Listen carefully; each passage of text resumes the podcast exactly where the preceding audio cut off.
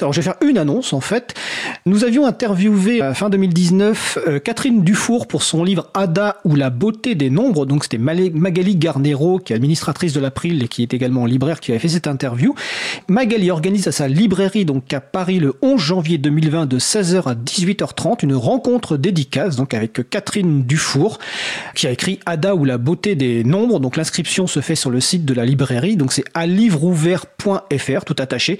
Mais sinon vous retrouverez les références sur le site de l'April, april.org et sur le site de la radio causecommune.fm. Donc je vous encourage à rencontrer Catherine Dufour et euh, pour discuter avec elle et vous faire dédicacer un exemplaire de son livre.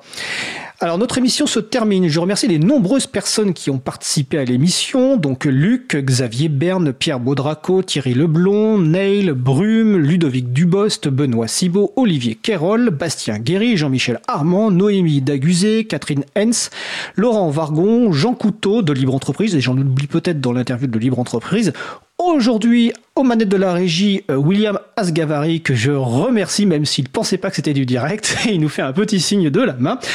Euh, merci également à Sylvain Kutzmann qui va traiter le podcast et à Olivier Grieco, qui est le directeur d'antenne de la radio, qui va finaliser le podcast et le mettre en ligne. Vous retrouverez sur le site april.org et sur le site de la radio causecommune.fm toutes les références utiles euh, dont nous avons parlé aujourd'hui. Nous vous remercions d'avoir écouté cette émission. La prochaine émission aura lieu en direct mardi 14 janvier 2020 euh, à 15h30. Notre sujet principal portera sur les collectivités locales, le logiciel libre et les données publiques, avec notamment euh, la présence de la ville de Nancy.